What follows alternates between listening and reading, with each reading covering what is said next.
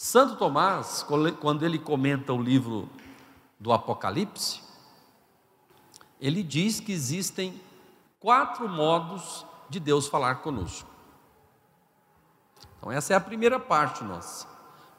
Quais as formas e os modos que Deus fala conosco? Então vamos lá, preste bastante atenção. Ele diz que a primeira forma é a pregação.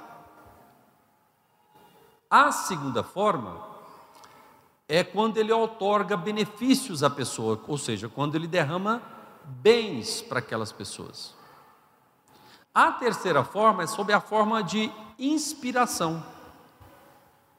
E a quarta forma, pasmem, Deus fala conosco, Deus se comunica, Deus nos chama, castigando. Deus castiga, isso é como se isso fosse proibido, né? Deus castiga. Vamos entender esses quatro modos, vamos tentar entender o que, que ele está dizendo com essas coisas.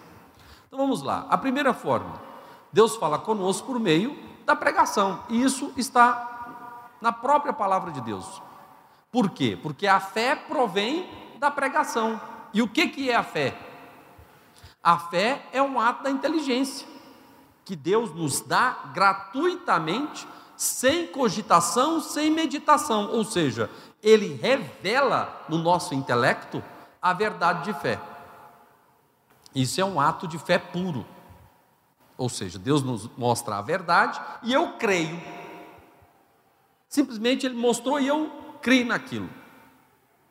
Então veja bem, então Santo Tomás está dizendo, é pela pregação da palavra que Deus fala conosco. Então aqui Deus pode falar com você se você estiver atento. Então é claro que aqui você já tem a fé, mas pode aprofundar mais na fé. Então, a pregação, seja ela presencial, seja ela online, seja ela quando você estiver ouvindo no seu carro, em todos os momentos, na Santa Missa, Deus quer falar conosco. E a pregação, geralmente, está se referindo à Sua palavra, pregação da palavra de Deus. Então veja bem, é, Deus fala conosco então por meio da pregação. É ali que quem está pregando exerce o ofício, o ministério da profecia. Então, é claro que para que Deus fale conosco, é preciso que quem esteja ministrando tenha comunhão com Deus e, portanto, uma autoridade que ele colhe da sua própria escuta. Quem aqui já ministrou a palavra de alguma forma, ou quem está me ouvindo? Quando a pessoa reza, lê a Bíblia e ela tem uma meditação, e ela tem uma compreensão diferente daquilo que a Bíblia está falando, não diferente da Bíblia, mas diferente por ser mais profunda. E aquilo ela traz para si mesma e ela prega sobre aquilo, aquilo tem um efeito de alcançar corações. Por quê? Porque na verdade não é ela que está pregando. Aquilo ali é o próprio Cristo que falou a sua alma e que ele está apenas comunicando.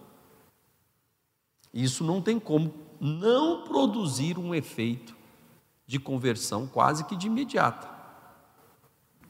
Então, Deus fala conosco por meio da pregação.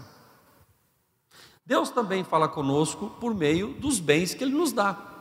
Então, se você recebe a pregação, tem a fé, você recebe graças especiais, consolações, você recebe o amor de Deus, você recebe os dons.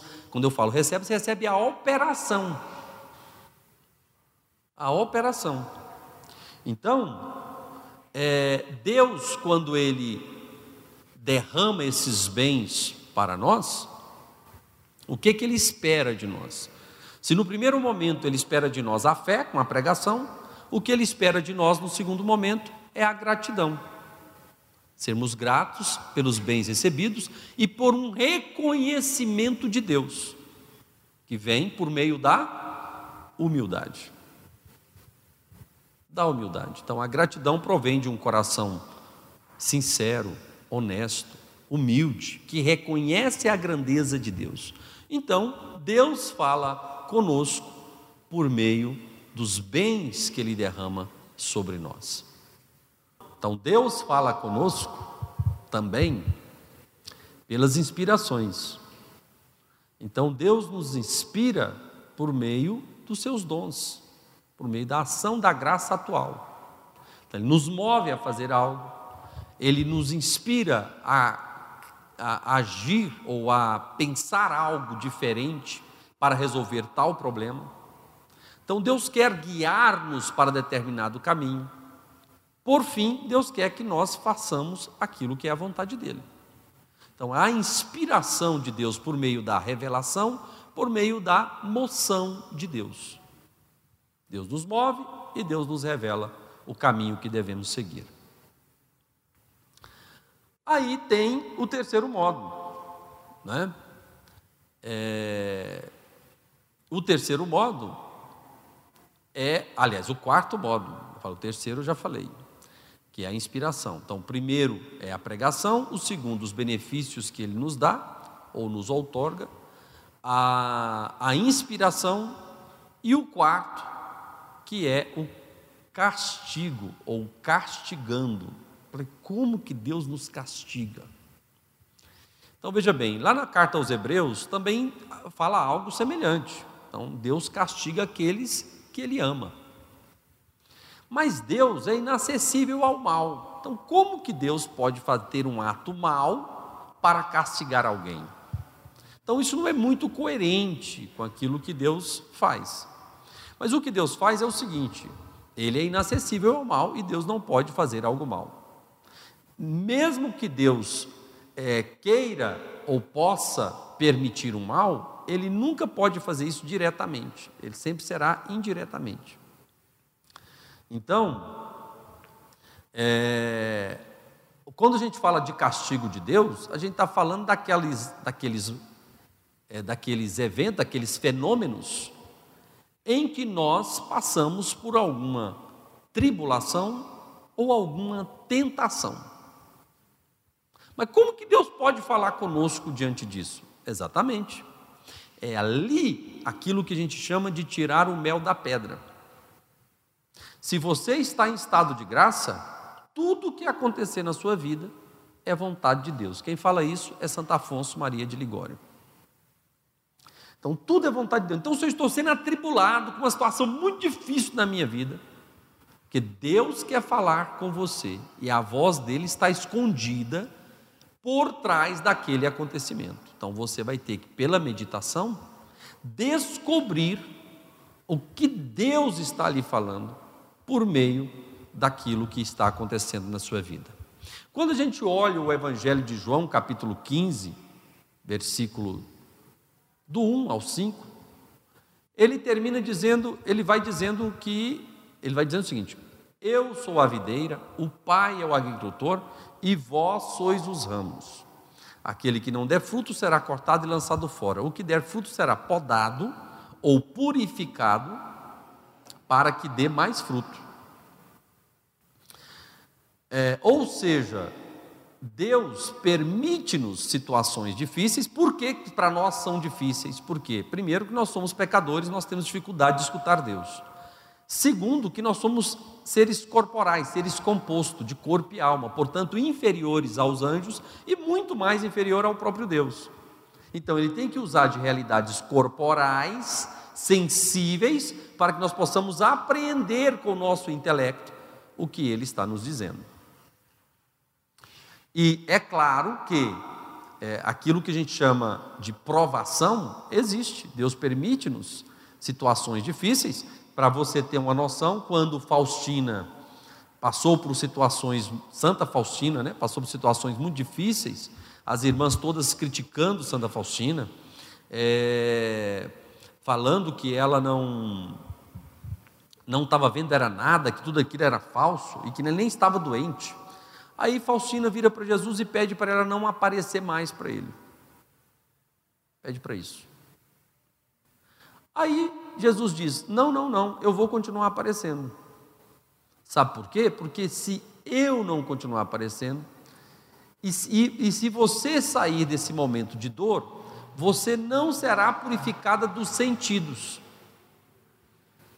E se você não for purificada dos sentidos, eu não poderei me unir a ti. Faustina escutou Deus. Então, veja que ela não estava ainda no ponto mais alto da vida espiritual. Porque era um momento difícil, ela já estava tendo visões, são graças extraordinárias, não são graças ordinárias, portanto, não tem a ver com o grau de santidade dela, tanto que ela pediu para afastar das dores. É, mas o que Jesus disse para ela trouxe fortaleza para ela. Então, a voz de Deus, ela traz isso para a alma.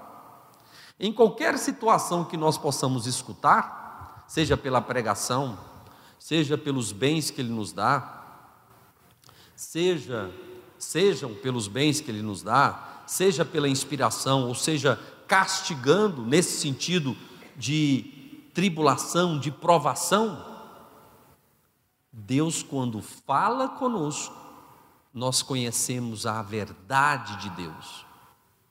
E conhecendo a verdade de Deus, nós amamos aquela verdade, por isso nós somos renovados. O grande problema nosso é que nós não escutamos Deus. E pelo fato de não escutarmos Deus, nós não temos a caridade. A caridade ela não aparece e, portanto, a nossa vontade vai ficando fraca. Vontade fraca, a gente vai perdendo gosto pelas coisas de Deus. Então, portanto, nós temos que escutar Deus e escutando sermos fortalecidos na caridade.